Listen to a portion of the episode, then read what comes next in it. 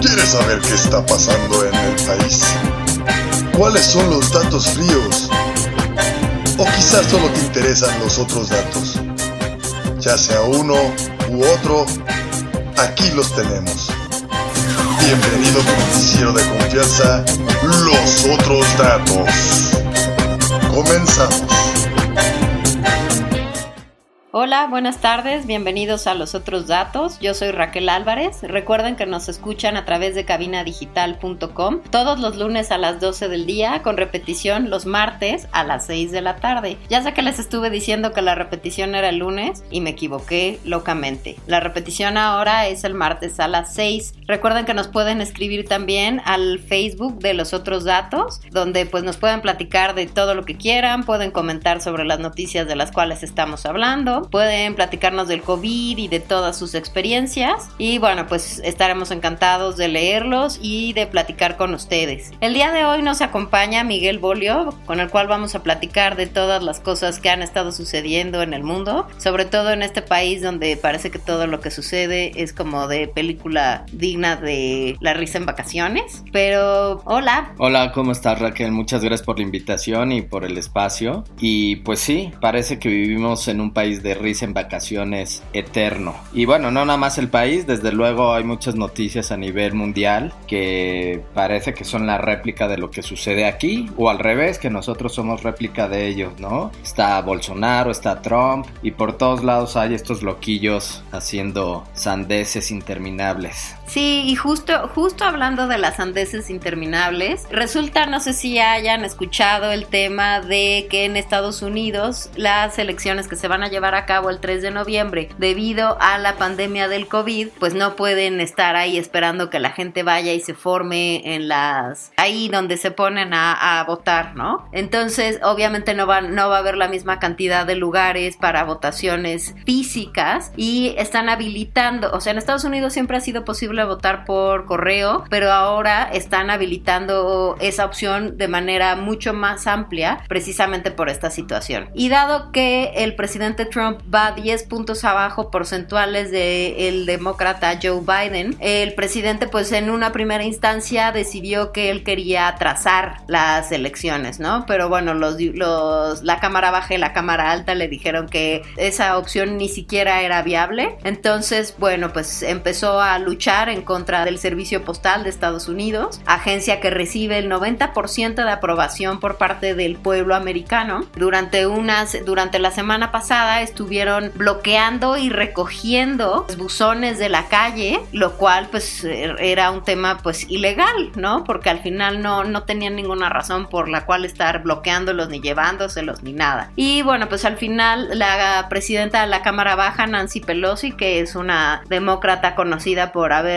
le aplaudido burlonamente al presidente en uno de sus, de sus presentaciones en la Cámara, acaba de decir que, bueno, pues no, bajo ninguna circunstancia van a permitir que el servicio postal se vea afectado por, por el presidente y le acaban de inyectar 25 mil millones de dólares para que puedan ejecutar de manera correcta las votaciones en Estados Unidos. Pues aquí otro caso de un loquillo que sabe que va a perder en las elecciones, haciendo todo lo posible por pues entorpecer el procedimiento democrático sobre el cual él se apoyó para llegar al punto en donde está. Sí, desde luego, bueno, hay que saber la gran diferencia que tiene Biden sobre Trump en las encuestas y desde luego es lo que a él lo ha puesto a pelear como gato patas para arriba, ¿no? A encontrar los mecanismos o bloquear los mecanismos que le puedan favorecer a él de alguna manera el acortar esa gran distancia que tiene, ¿no? Desde luego los americanos, una gran parte que apoyaba a Trump, ya, ya, ya no le creen, ya no quieren seguirlo apoyando. Obviamente sigue contando con su base dura, ¿no? Esa desde luego va, va a permanecer. Pero los números y las encuestas que en Estados Unidos son muy certeras o han sido históricamente muy certeras, pues indican que va muy abajo Trump,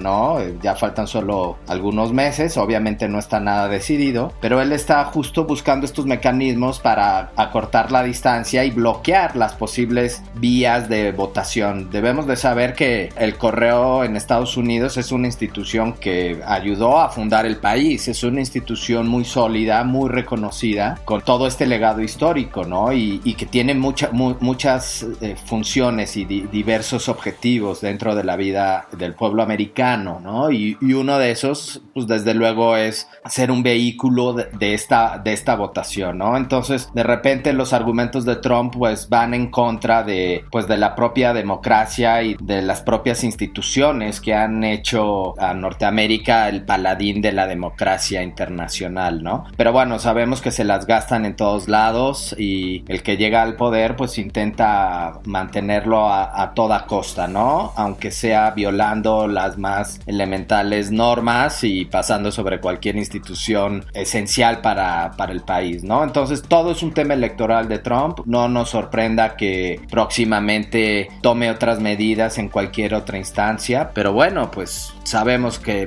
los políticos hacen cualquier cosa para permanecer en el poder, ya sea de frente o tras bambalinas, ¿no? Claro, en Estados Unidos hay la posibilidad de, de la reelección y prácticamente todos los presidentes se pueden reelegir por lo menos un siguiente periodo, ¿no? Que por lo que parece ahorita, por lo que indican los números, Trump está muy lejos de que pueda reelegirse, ¿no? Entonces, pues desde luego con todo el ego que, que Trump maneja y toda esta actitud déspota hacia todo lo que no es como él, pues desde luego él está buscando la manera de, eliminarlo y de permanecer a toda costa en el poder, ¿no? Sí, y justo, saben, hay un tema ahí con los legisladores de la Cámara Baja. Prácticamente más de 24 legisladores republicanos se pusieron del lado de los demócratas, es decir, como distanciándose del presidente, y aprobaron esta medida generada desde el Partido Demócrata para bloquear el, el digo, para darle los fondos a, la agencia del servicio postal. Y esto terminó con una votación de 257 votos a favor y 150 en contra. Y hablando de estas actividades que estos toman nada más para ver si se siguen quedando en el poder, resulta que la FDA no había permitido el uso de plasma de personas que ya estuvieran,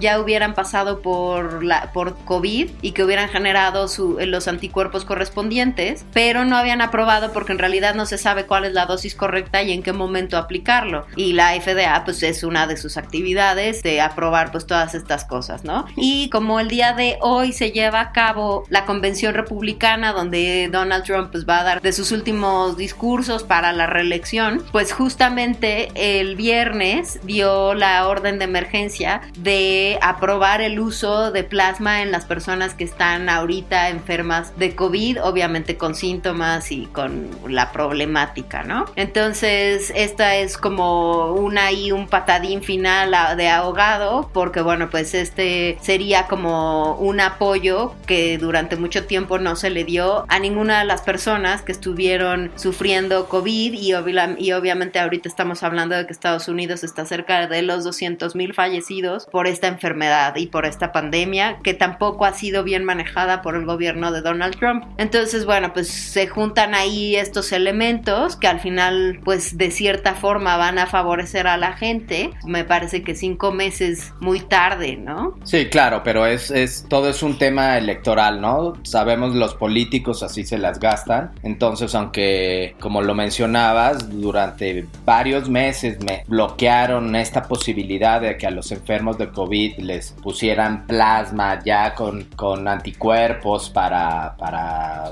combatir la enfermedad de una manera más efectiva, pues estuvo bloqueado desde luego por una orden presidencial y justo ahora que ya hoy es la convención de eh, republicana y bueno, son estas acciones, ¿no? Que de alguna manera busca Trump eh, la empatía con los, con los votantes, ¿no? Pero pues al final del día hay, un tema superior que es la salud de, de la población, ¿no? Y al final del día también bloqueó la posibilidad de que la gente tuviera acceso a este pues tratamiento, ¿no? Que si bien funciona bien no está 100% comprobado, pero sí en un gran porcentaje ha sido muy útil, ¿no? Pues al final del día, politiquerías, ¿no? Y, y todo, todo un tema electoral, que seguramente vamos a, a, seguir viendo muchas de esas acciones de aquí hasta noviembre y cada vez más frecuentes. Sí, de acuerdo. Esa es la situación en Estados Unidos hasta el momento. Ya hablaremos la semana que viene de cuál fue el resultado de esta convención republicana. Y mientras tanto, pues hablemos de un lugar del que casi nunca hablamos, que es África. No sé si sepan, pero bueno, en África pues hay muchos países que siguen ahí muy convulsos, su situación sociopolítica es muy compleja y, y uno de ellos es Mali. Resulta que Mali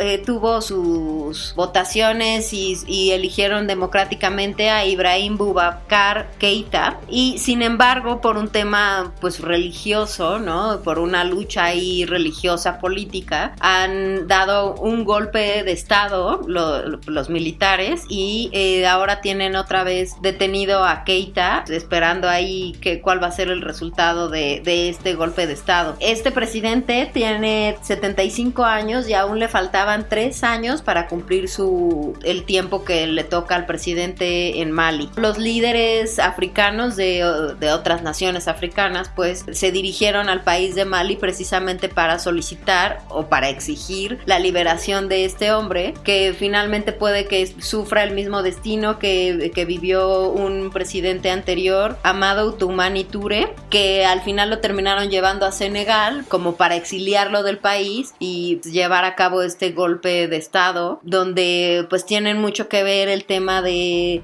los extremistas islámicos. Este país africano lleva más de siete años combatiendo a estos extremistas con apoyo internacional y cada vez que tienen este, estos problemas, los yihadistas eh, aprovechan estos vacíos de poder justo como el que está sucediendo ahorita para ampliar la influencia en esa zona. Sí, no, y África siempre, ¿no? Se ha caracterizado por ser un caldo de activo de líderes de cualquier tipo, religiosos, militares, tiranos, ¿no? Están los islamistas, están los yihadistas, digo, y, a todo esto súmenle pues toda la, la gran pobreza que tienen estas poblaciones. Evidentemente, pues no la, una vez más, no la clase política ni la clase militar, que son realmente los que controlan todos estos países africanos, ¿no? Pero el gran porcentaje de la población viven en, un nivel de pobreza muy importante y bueno, siempre los que sacan, sacan provecho de esto, pues son todas estas cúpulas político-militares, ¿no? Y todos estos, eh, eh, eh, estos problemas de golpes de estados, de tiranos, de un tirano que llega y tira a otro y, se, y permanece 20, 30, 40 años y después viene otro y sucede lo mismo, es muy característico de África, ¿no? Siempre ha sido un, un, territorio que es muy fértil para esta problemática social y que, bueno, no le ponemos mucha atención porque está muy lejos de,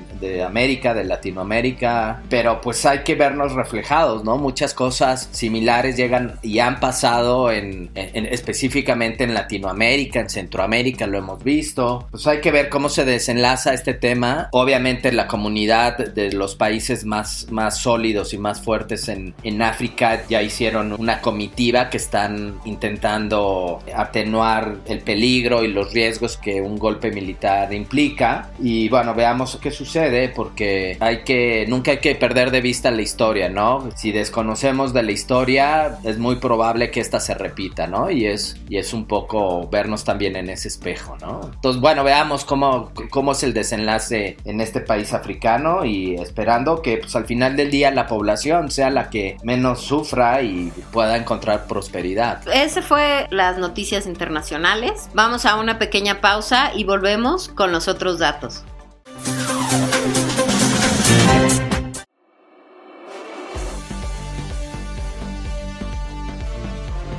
En Cabina Digital tenemos una gran variedad de programas de interés para ti. Tenemos desde terror, salseo, sexualidad y entretenimiento. Sintonízanos todos los días. Revisa el menú en cabinadigital.com y no te pierdas ninguno. Cabina Digital, lo que te interesa escuchar.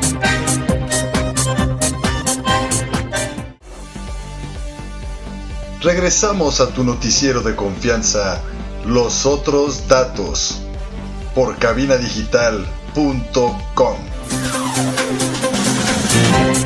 Ya estamos de vuelta aquí con los otros datos. Y bueno, pues no sé si se acuerden, pero hace algunos meses el nunca bien aplaudido subsecretario de Salud, Hugo López Gatel, dijo que el peor escenario en el que podría verse México es que hubiera 60 mil fallecidos. Y pues no les quiero hacer el cuento muy largo. El sábado, antes de las 4 de la tarde, por supuesto, ya habíamos llegado a los 60 mil 274 muertos, ¿no? por el COVID. Entonces hay proyecciones de diferentes universidades en Estados Unidos. La de Washington dice que en 100 días podríamos duplicar esa cantidad y otras proyecciones dicen que en diciembre ya iríamos en 130 mil fallecidos debido a la pandemia. Claro, por el otro lado está el presidente López Obrador diciendo que una vez más la pandemia ya está domada, ya está yendo a la baja y que todo va a solucionarse mágicamente como todo se soluciona en el mundo López Obrador. Y hasta el día de hoy eran 60.254 fallecidos, con 556.216 casos acumulados, con cerca de 6.000 contagios de sábado a domingo, 6.482 contagios de COVID en México. Sí, no, lo grave aquí es desde luego que ya llegamos al escenario catastrófico que nos había puesto López Gatel como el peor escenario al que se podía llegar, ¿no? Y pues bueno, ese era el peor escenario. Y bien sabemos que esto todavía no, no ha acabado, no, no se ha frenado. Como mencionabas, bueno, las proyecciones son realmente alarmantes, ¿no? Que en, en tres meses, si seguimos al ritmo en el que estamos, con la tasa de morbilidad, pues fácilmente podríamos duplicar estos 60 mil desgracias, ¿no? Que al final del día son, son desgracias, son, son personas que pues desafortunadamente han generado mucho dolor a sus familias, a sus amigos, etcétera. Y no, no son nada más cifras, son padres, madres, hijos, abuelos, hermanos, etcétera. Entonces, el peor escenario proyectado por nuestro rockstar de la 4T, López Gatel, pues ya, ya se rebasó fácilmente, ¿no? Y bueno, son de estas proyecciones que ellos siempre han errado en dar, ¿no? Recordemos que el 29, 29 de marzo él, él comentaba que pues la pandemia solo iba a durar un mes, ¿no? Y que, que iban a ser 27 días, que había que cuidarse, que encerrarse, que tomar las medidas pertinentes, ¿no? Pero parece que nadie las tomó y sobre todo esta desinformación y este, esta información ambigua que siempre se ha manejado por los máximos responsables del gobierno han hecho que lleguemos a esta catástrofe y no sabemos pues desgraciadamente cuándo parar, ¿no? Entonces no queda más que cuidarnos nosotros, seguir tomando las, las medidas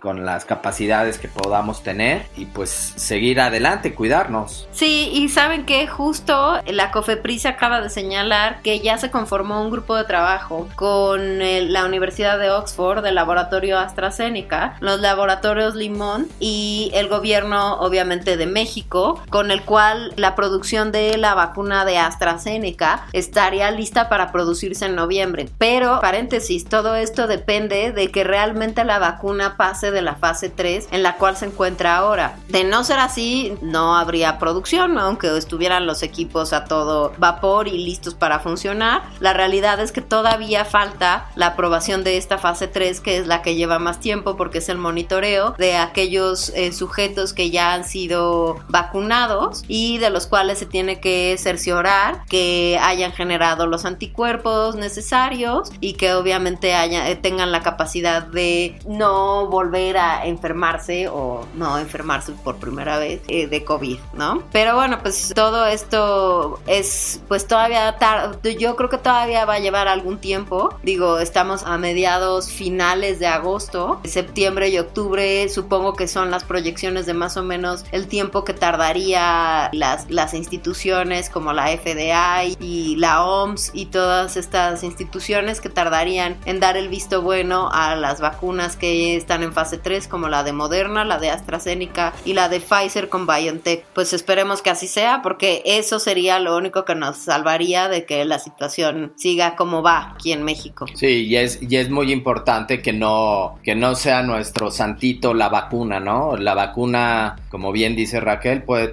seguramente va a tomar muchos meses si es que esta vacuna se aprueba. Parece que es lo único a, lo que el gobierno le está apostando y mientras seguir con la tendencia que seguimos. Entonces, pues no hay otra más que cuidarnos. Si tenemos que salir a trabajar, salir, pero seguir conservando la distancia, seguir teniendo mucha higiene, lavarnos las manos, usar el tapabocas, que es fundamental, limpiar la ropa, etcétera. No es cuidarnos nosotros porque si nuestro único santito es una vacuna que no tenemos certeza cuándo va a llegar, podemos estar en un, en, un alto riesgo. Estamos viendo que los contagios siguen, siguen en, una, en un porcentaje muy alto, entonces no hay que bajar la guardia, hay que, hay que cuidarnos y pues esperar a que esto vaya, vaya amainando, ¿no? Si en algún momento en los próximos meses llega la vacuna, va a ser una gran noticia, pues está en cada uno de nosotros cuidar a la gente que está en mayor riesgo y pues para adelante, ¿no? No, no, no hay mucha otra opción. Claro, y justo en ese, en ese tenor de la protección y del cuidado, las escuelas ah, el día de hoy regresaron a las clases, eh, todas obviamente eh, no presenciales, virtuales y bueno, pues como les platicaba yo la semana anterior, todas estas, las clases se están llevando a cabo a través de televisiones, porque bueno, pues al final no todos los niños tienen acceso a una computadora, ni a un servicio de internet, ni nada de esas cosas, ¿no? Entonces, eh, las, las, televisoras van a estar transmitiendo eh, a diferentes horarios para diferentes grupos, obviamente para las diferentes edades, las diferentes clases, van a estar transmitiendo todo esto. Es muy importante que estén al tanto de los horarios que competen a sus hijos y a las materias que sus hijos deben llevar según su, su edad y su grado escolar. Bueno, todavía queda por ver. Suponemos que el año que viene ya podrían regresar los niños a la escuela. Obviamente esperando que la situación ya termine por mejorar y los niños puedan volver a la escuela. Pero bueno, pues también implicaría una serie de medidas de precaución que para las escuelas pues es hasta cierto punto complejo conservar, ¿no? Porque al final no hay escuelas que tengan espacio para tener a los niños separados un metro de distancia. Esa es la situación de las escuelas el día de hoy, que se inauguró el nuevo ciclo escolar 2021. Entonces estén al tanto de los horarios, eso sí es muy importante. Sí, importantísimo no dejar que los chicos dejen de, de tener pues este acercamiento al conocimiento, ¿no? Desde luego nunca va a ser lo mismo tener clases por televisión, estar en la casa con 20 mil distracciones o en entornos inclusive muy complicados para ellos mismos, ¿no? Para los chicos. Pero bueno, al final del día hay que hacer el esfuerzo para que ellos sigan pues, teniendo educación en algún grado, ¿no? Sabemos que no es, nunca va a ser lo mismo que estar en un aula con un maestro presencial, que ya de por sí es eh, el sistema educativo mexicano es muy deficiente, pero bueno, es lo que hay, ¿no? Ahora, de acuerdo a, esta,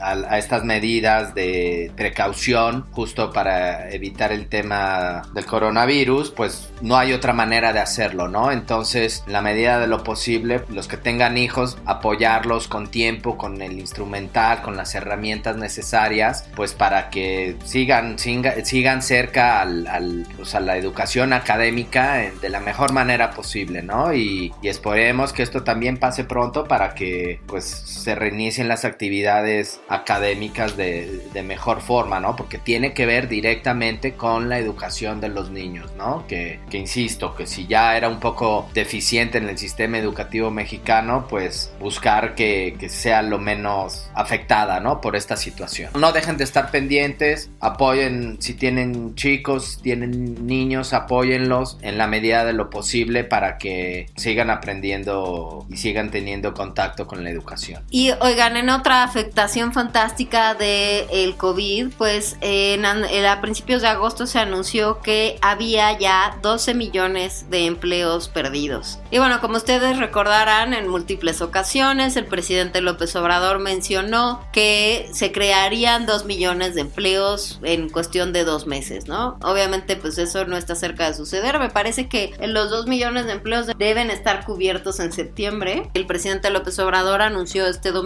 que ya se habían recuperado 66 mil de 12 millones. Entonces, bueno, pues ustedes saquen sus cuentas.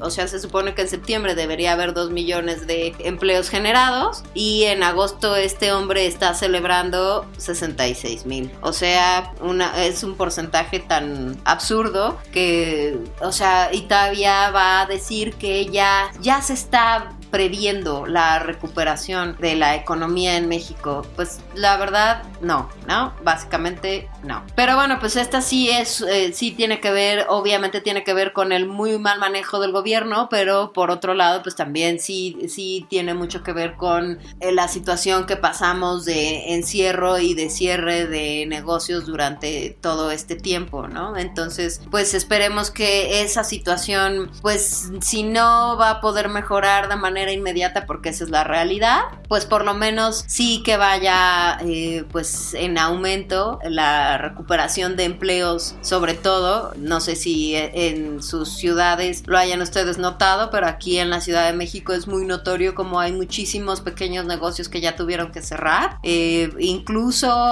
todos los eh, muchísimos restaurantes que hicieron esfuerzos bestiales para tener servicios a domicilio, pues no tuvieron la capacidad de, de sostenerse durante todo este tiempo, ¿no? Eh, y como esos, empresas de tantos otros sectores que no, no tuvieron ya la capacidad de seguir trabajando y pues de ahí todos estos empleos perdidos, ¿no?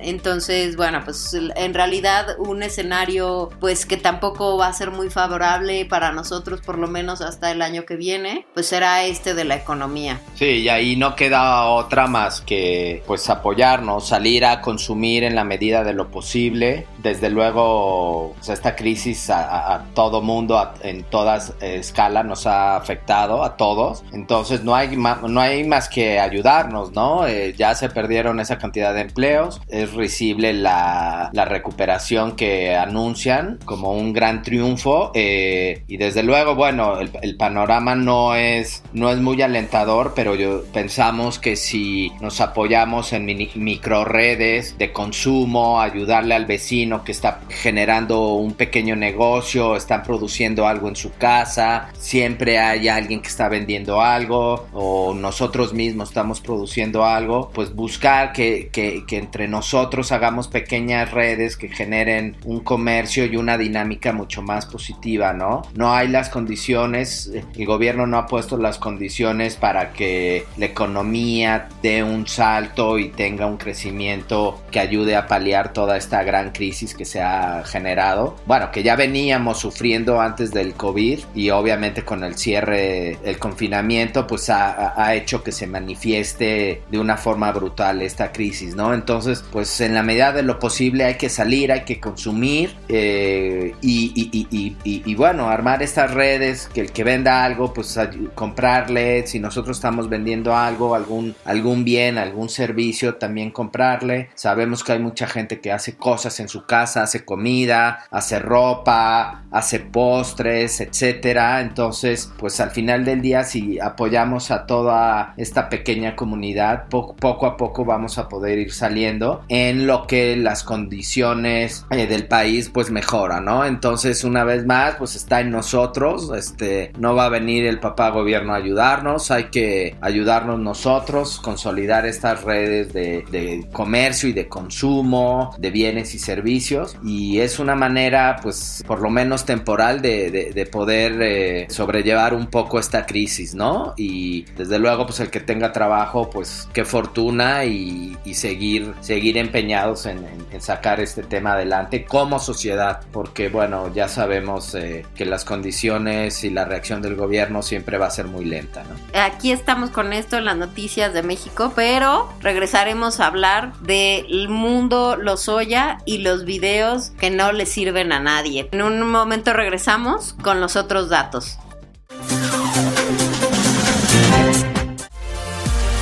Hola, yo soy César Valdovinos de la tía Sam y su vaca roja. Te invito a pasar a Cervecería Montreal y disfrutar la variedad de alitas y las hamburguesas.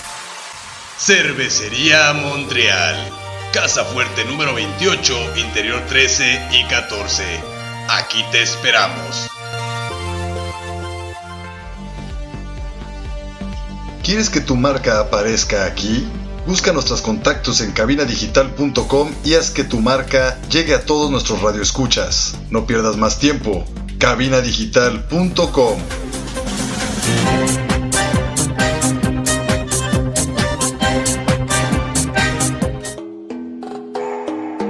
Hola, soy Ernesto Loza de Octavo Día. Te quiero recomendar Strong Clothes, la mejor opción para esta primavera y verano. Es Strong Clothes.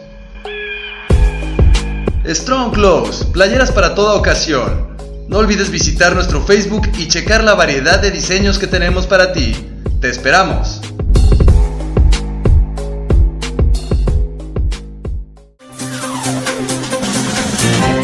Ya estamos otra vez aquí de vuelta con los otros datos. Recuerden que nos pueden escribir al Facebook de los otros datos y sobre todo en este tema fantástico sobre el cual vamos a platicar ahora que es el caso Lozoya. Como ustedes bien recordarán, eh, Lozoya fue extraditado de España en una circunstancia ahí súper extraña. Y bueno, pues al final lo trajeron aquí para hablar sobre el caso Odebrecht, que es esta empresa brasileña, la cual ha tenido pues una serie de escándalos a lo largo de toda América Latina, empezando por Brasil, que es de donde sale. Y tiene que ver precisamente con eh, contratos eh, y una serie de corrupciones y fraudes brutales, ¿no? Todo esto tuvo que ver obviamente con Lozoya, que fue el, director de Pemex durante el sexenio de eh, Peña Nieto. Y bueno, pues al final resulta que ya trajeron a este hombre, nunca llegó al, reclusorio como debió haber sido, que porque tiene no sé qué cosa, una enfermedad ahí súper rara y estuvo una semana en el Hospital Ángeles de El Pedregal y al final pues ahorita está en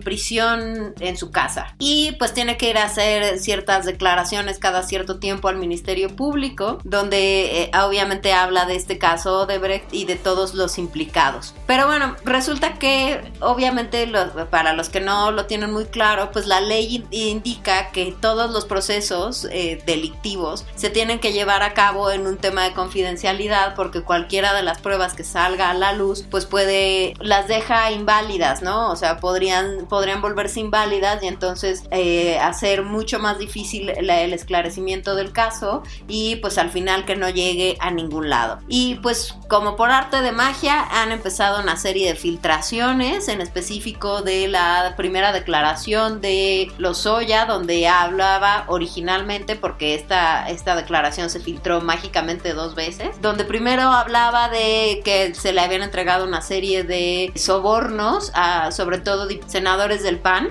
pero también implicaba al que es hoy gobernador de Puebla, Miguel Barbosa. Y dos días después apareció otra vez la declaración esta, pero pues con correcciones, ¿no? O sea, con correcciones y agregado y cosas agregadas, porque entonces se eliminaba el tema de la el, del soborno a, a, Miguel Barbosa, pero se agregaban otros implicados, ¿no? En el en la original pues estaban implicados eh, Ricardo Anaya y otros personajes del PAN, entre ellos Francisco Cabeza de Vaca, que es hoy gobernador de Tamaulipas, y el que es gobernador hoy de Querétaro, eh, entre otros personajes, ¿no? Pero eh, al final, en la siguiente declaración que se filtró y que nadie sabe en qué artes, porque pues no la filtraron los Lozoya y no la filtró la Fiscalía General de la República, que son, se supone, los únicos que tienen acceso a estos documentos, también se filtró un video donde se ve a un par de funcionarios de, pues, bajitos del PAN ahí guardando fajos de billetes en unas bolsas. En realidad el video no dice nada porque ellos no están diciendo nada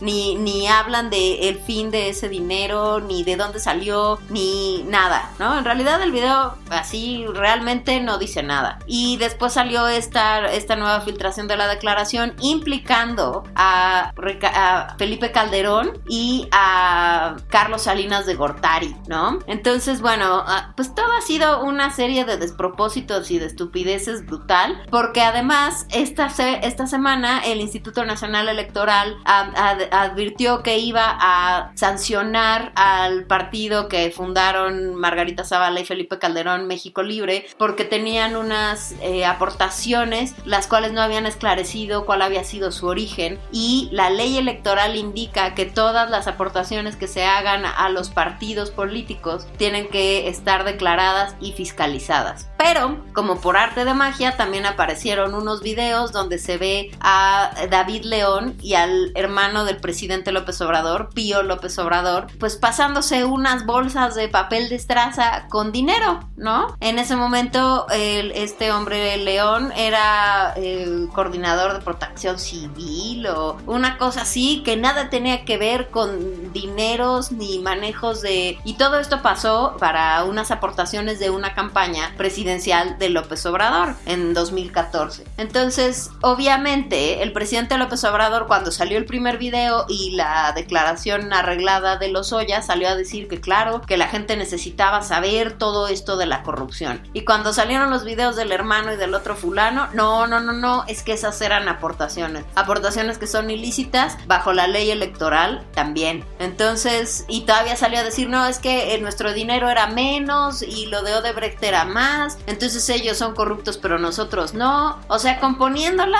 por todos lados. Entonces, pues miren, la realidad es que este tema es tan absurdo y, esta gente notoriamente está haciendo gala de sus aprendizajes priistas, pero lo peor es que ni siquiera la aprendieron bien y no son capaces de emular un circo mediático para las elecciones que vienen en el 2021 de manera correcta, porque por todos lados están saliendo las cosas mal. one. Sí, no, esto desde luego, como tú lo acabas de mencionar, es un tema electorero. No, no tiene, no tiene que ver con un, un tema o con el fin de buscar justicia o de acabar la corrupción. Simplemente son, son eh, recursos que pues el gobierno ha encontrado pues para generar una mayor empatía, ¿no? Y un mayor recha una mayor empatía hacia ellos, desde luego, hacia el partido oficial. En este caso es Morena López Obrador, y un mayor rechazo a cualquiera que pueda ser su adversario para las elecciones intermedias del 2021. Entonces, todo este caso de los Soya se ha convertido en un embarradero de lodo por todos lados.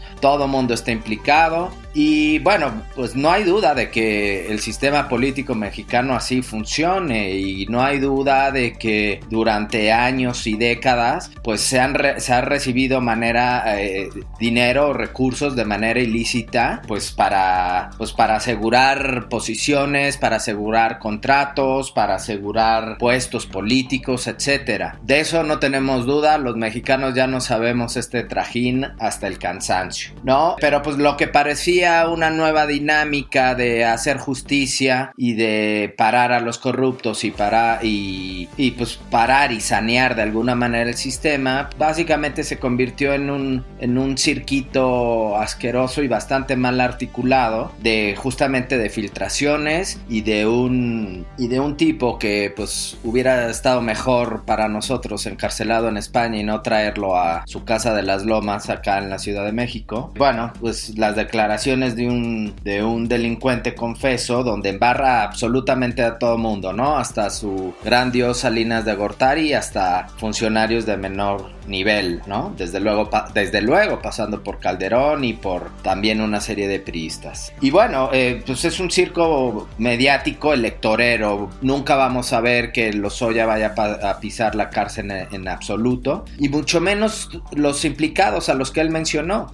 Simplemente son herramientas que, que pues, herramientas mediáticas, instrumentos mediáticos que está usando el presidente y Morena, pues para, para debilitar los frentes que están en su contra, ¿no? Eh, y, bueno, vemos, vemos cómo reaccionan estas filtraciones. El presidente un día en las mañaneras dice sería bueno ver esos videos y mágicamente aparecen en la noche o al día siguiente en los medios digitales sobre todo, ¿no? Y bueno, después viene obviamente la contraofensiva porque pues obviamente la oposición también tiene sus recursos y tiene su manera de defenderse y de contrarrestar de la misma de la misma forma, ¿no? Sacando videos, sacando grabaciones, etcétera. Y al final del día, pues todo es un mugrero, ¿no? Unos se salpican a otros. Y al final del día, nosotros como chinitos, nada más mirando eh, cómo se intentan desacreditar unos a otros con argumentos absolutamente absurdos y unos quiere, queriendo ser vírgenes de la política, ¿no? Y va contra cualquier discurso y contra cualquier eh, sentido sentido común, ¿no? Cualquier discurso de legalidad, de ética, de justicia, etcétera, ¿no? Eh, es increíble cómo puede haber gente que sigue creyendo estos choros oficialistas, ¿no? Y, y más increíble que nos quieran ver la cara a todos los mexicanos como nos han visto durante 80 o 90 años este sistema político, el cual todos están metidos, no hay excepción de, de, partidos, algunos más, algunos menos, pero bueno,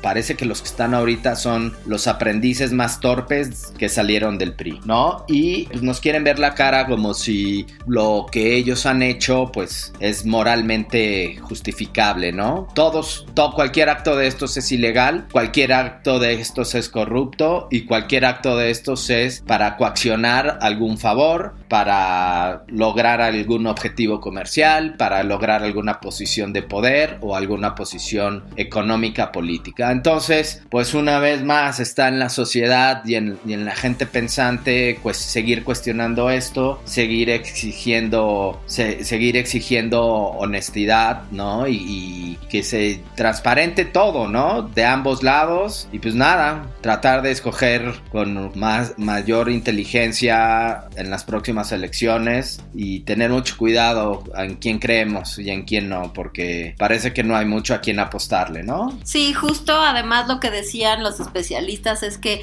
AMLO en lugar de hacer una, un acercamiento hacia él, o sea, de la gente hacia él, lo único que terminó haciendo fue recordarle a la gente aquel episodio de René Bejarano de agarrando el dinero del soborno que le hicieron a él cuando él era eh, jefe de la Ciudad de México, eh, este, el, dinero con las ligas y todas esas cosas en las cuales René Bejarano terminó en la cárcel y pues Dolores Padierna terminó embarrada. Felizmente René Bejarano y Dolores Padierna están actualmente en el gobierno de la, la 4T. Entonces pues al final nada más habla de que pues estos ni siquiera son capaces de montar este truco de manera eficaz y funcionalmente, vamos diciendo, ¿no? Pero bueno, pues esta es esta historia. Y pues esperemos que haya justicia, aunque lo dudamos. Pensamos que simplemente este, este tema de los Oya y Pío y los Bejaranos y los Imás y toda esta clase política hedionda, nunca van a ver la justicia, nunca vamos a ver la justicia en estos casos, ¿no? Y se siguen reciclando y siguen llegando a donde no deberían de llegar, que es a conducir los destinos de este gran país, tristemente dirigido por una clase política completamente inepta, ¿no? Ahora nos vamos a una pequeña pausa, pero ya volvemos con espectáculos y deportes para quitarnos de esto. Yo les sugiero que se mantengan al tanto del circo, porque esto no va a parar hasta las elecciones del año que viene. Recuerden que están en los otros datos.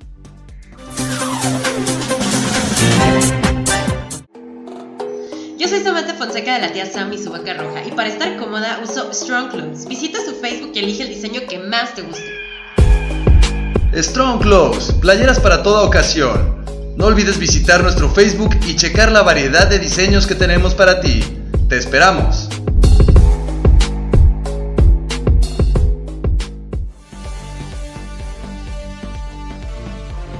En Cabina Digital tenemos una gran variedad de programas de interés para ti. Tenemos desde terror, salseo, sexualidad y entretenimiento. Sintonízanos todos los días. Revisa el menú en cabinadigital.com y no te pierdas ninguno. Cabina Digital, lo que te interesa escuchar.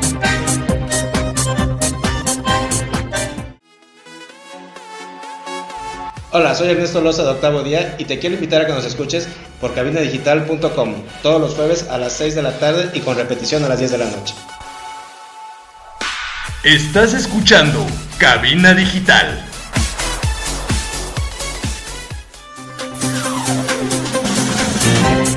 Ya estamos de regreso aquí con los otros datos y como se los prometí vamos a hablar de espectáculos. El sábado se llevó a cabo el DC Fandom, que es como una de estas convenciones de cómics, pero como ahorita no se pueden llevar a cabo en los lugares estos donde va toda la gente disfrazada a los paneles con los actores que han trabajado en estas películas, pues ahora lo hicieron online. Y bueno, el panel la verdad es que estuvo bastante, bastante interesante porque dieron varios adelantos, o sea, estaban los, los directores de las películas que vienen para el 2021 y dieron algunos eh, trailers de las películas que vienen, entre ellas La Mujer Maravilla, El Escuadrón Suicida, el nuevo de Batman, eh, Flash, Black Adam y el multiverso. Y bueno, resulta que están haciendo ya una fusión entre el Flash, el Barry Allen, que está saliendo en la televisión, y el Flash que está que ha estado teniendo películas en el cine, que son el de Ezra Miller y el de Grant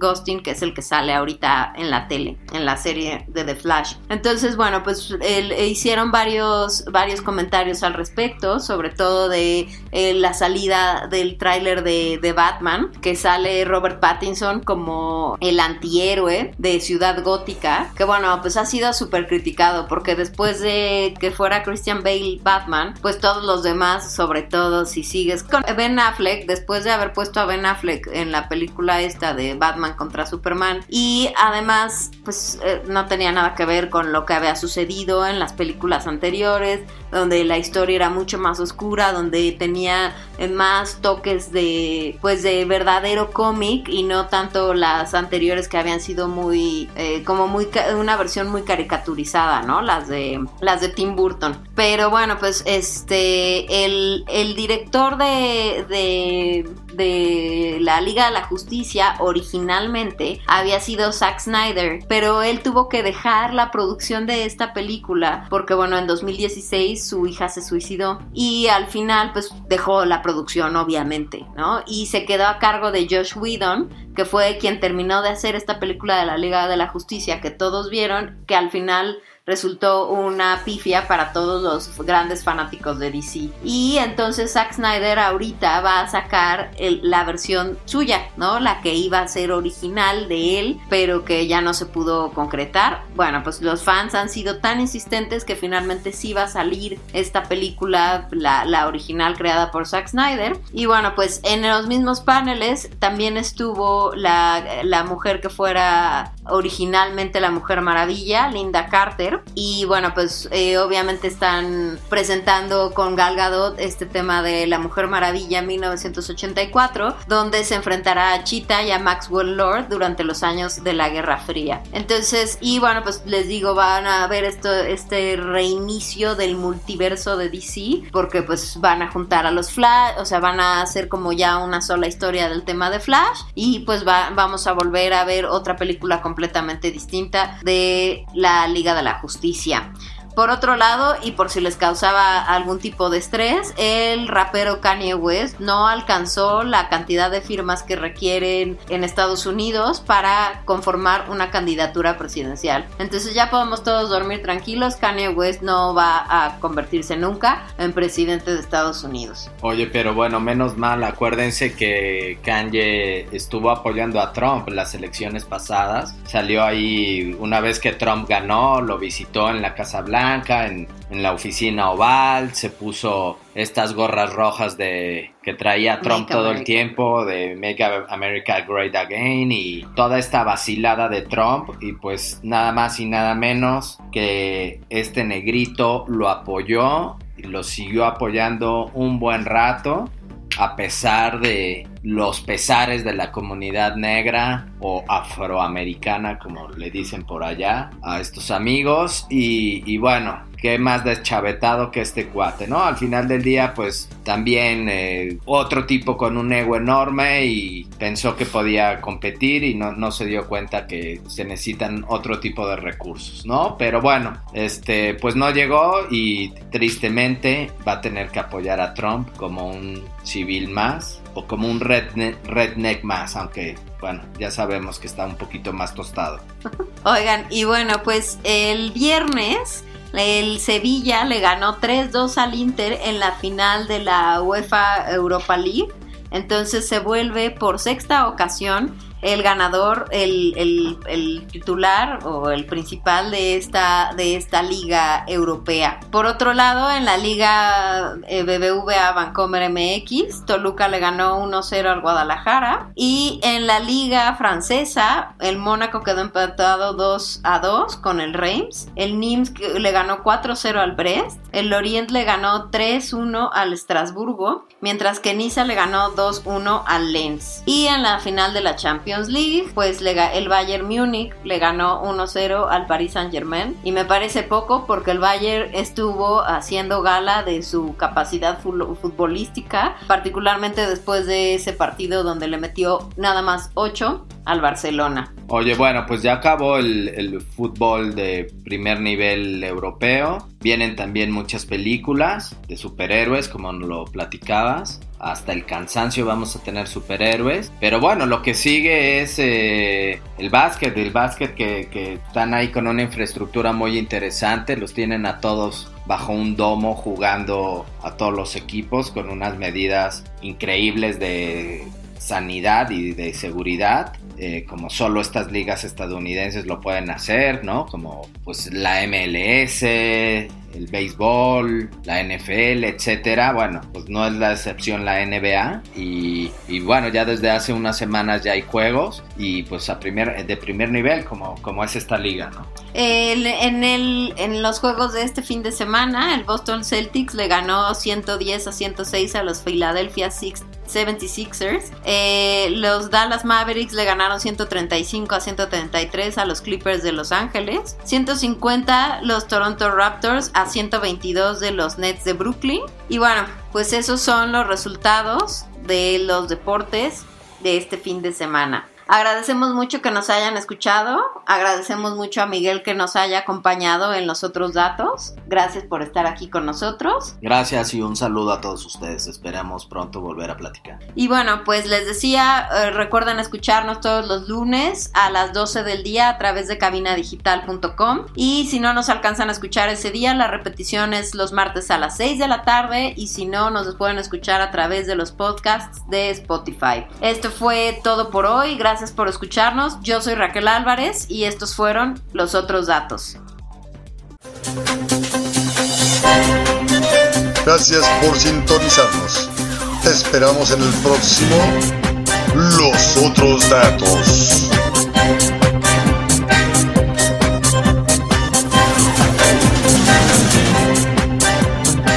Digital, lo que te interesa escuchar.